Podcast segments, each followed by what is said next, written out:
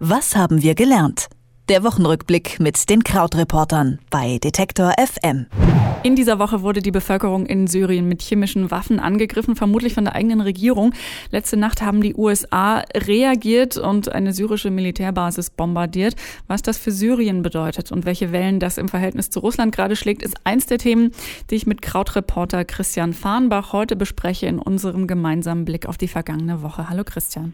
Hallo. Eine krasse und relativ unerwartete Entwicklung in Syrien aktuell. Die Amerikaner haben ihr Ziel bei diesem Angriff ganz bewusst gewählt. Also von dieser Militärbasis sollen ja die Giftgasattacken auf die Rebellen vor wenigen Tagen ausgegangen sein. Zumindest sagt das Trump. Wie ist denn dieser Gegenschlag der USA jetzt deiner Meinung nach zu bewerten?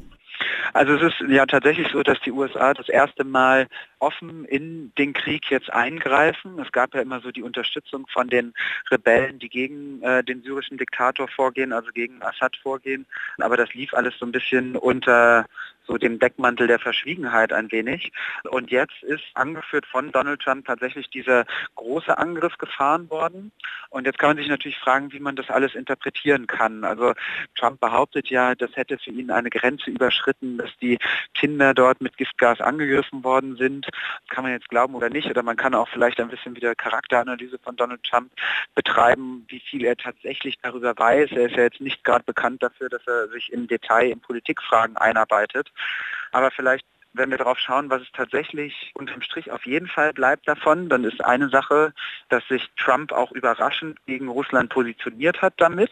Wladimir Putin hat er immer sehr gelobt und viele hatten ja auch eher Angst, welche Verbindung es zwischen den USA und Russland gibt und wie gut die jetzt befreundet sind. Und unterm Strich bleibt aber trotzdem auch eben dieser große Widerspruch, dass Trump natürlich sich so stark positioniert hat gegen Einwanderer oder gegen Flüchtlinge und dass er zum Beispiel diese Kinder, die ihm ja jetzt anscheinend so wahnsinnig wichtig sind, nicht wichtig genug sind, als dass er sie tatsächlich in die USA lassen würde.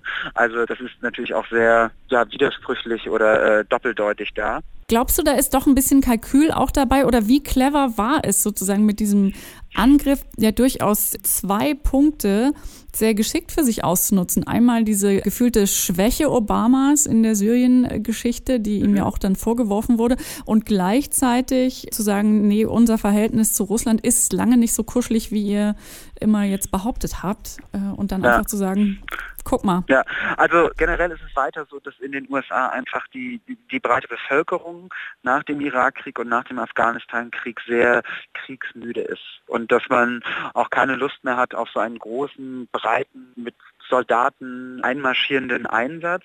Man ist da ja inzwischen auch so ein bisschen weg und das war ja auch Obamas Taktik, eher so diese Drohnenangriffe zu fliegen, was auch fernab von der Öffentlichkeit funktioniert und so sehr viel chirurgischere Eingriffe sind, wo man auch immer sagen muss, da war Obama auch längst nicht so friedfertig, wie wir es oft denken.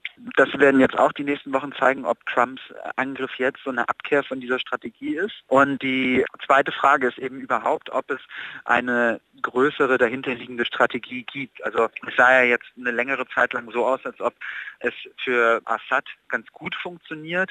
Also Russland auf der Seite, ISIS zurückgedrängt, auch die gemäßigten Rebellen zurückgedrängt. Aber jetzt eben mit diesem Angriff ist es einfach ein extremes Zeichen dafür gewesen, dass es vielleicht doch nur eine friedliche Lösung oder ein Ende des Krieges geben kann, in dem Assad des Amtes enthoben wird oder aus dem Amt verschwinden muss. Und das wird so die zweite große Frage.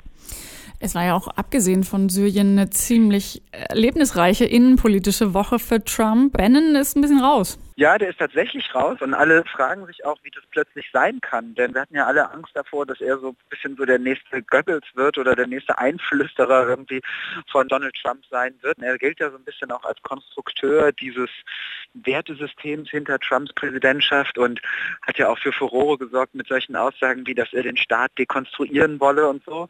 Und es gab es letztlich zwei Storylines über ihn diese Woche. Das eine war, dass er ja im Nationalen Sicherheitsrat drin saß. Das ist so ein Rat, der sehr, sehr wichtig ist für die US-Außenpolitik mit verschiedenen Ministern drin und verschiedenen Vertretern der Streitkräfte.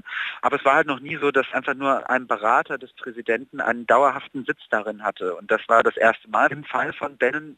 Trump hatte das erweitert. Also das ist einmal ein Zeichen angeblich, dass er da nicht mehr so viel Macht hat. Und das Zweite ist, dass es wohl anscheinend, aber auch das ist quasi eine, eine Deutung von außen, ein großes Zerwürfnis von Ben gab mit Jared Kushner, dem äh, Schwiegersohn von Trump, auch so ein Anfang mit 30er, der jetzt selber plötzlich mehr und mehr Macht bekommt. Und Kushner hat inzwischen auch eine wahnsinnig große Aufgabenliste von Trump bekommen. Also er soll sich um den Frieden im Nahen Osten kümmern. Jetzt eben dann hier diese Frage, wie weit er äh, auch bei den Streitkräften wird mitreden dürfen. Gleichzeitig hat er so eine Effizienzinitiative, dass die amerikanische Regierung effizienter arbeiten soll. Und also es wird alles so dran geflanscht, auch da wieder, ohne dass Kushner natürlich jemals demokratisch gewählt worden wäre. Lass uns vielleicht zum Abschluss noch ein bisschen weniger USA-lastig werden. Wir haben noch eine Meldung closer to home sozusagen und sogar eine positive auch noch. Die EU wird die Roaming-Gebühren jetzt abschaffen. Endlich äh, eine freie europäische Kommunikation oder ist das die Revolution, auf die wir warten? Jetzt werden alle die EU plötzlich gut finden. Also das ist ja immer der Eindruck. Genau, das also, wäre doch die Hoffnung. Roaming-Gebühren ja, verwiesen wird. Davon hängt quasi das Zusammenstehen der EU für die nächsten Jahrzehnte ab. Also ja, es ist ja tatsächlich immer so ein bisschen so ein sichtbares Zeichen und es ist natürlich sehr schön, wenn wir alle in drei oder vier Urlaubswochen im Jahr diese Gebühren nicht zahlen müssen. Aber und tatsächlich ist es so, dass das jetzt eben beschlossen worden ist. Also heißt, jeder soll ohne zusätzliche Gebühren in, ganzen, in der ganzen Union zum Inlandstarif telefonieren können. Das soll jetzt ab Mitte Juni tatsächlich kommen. Das Europaparlament hat das diese Woche beschlossen. Auch, dass man SMS verschicken kann, soll drin sein. Aber was wohl nicht drin ist, ist, dass man auch frei surfen kann. Es wird wohl ein begrenztes Megabyte-Kontingent geben. Dafür ist aber noch nicht ganz raus, wie das geregelt wird. Das ist, glaube ich, wahrscheinlich auch von Provider zu Provider dann unterschiedlich. Aber unterm Strich wenigstens so eine kleine kapitalistisch positive Meldung für uns alle. Mit Christian Farnbach von ja. den Krautreportern gucken wir jeden Freitag auf die wichtigsten Ereignisse der Woche. Ein bisschen Einordnung in dieser wirren Welt tut nämlich ganz gut. Dankeschön, Christian, und ein schönes Wochenende. Ich danke auch. Bis dann. Tschüss. Was haben wir gelernt? Der Wochenrückblick mit den Krautreportern bei Detektor FM.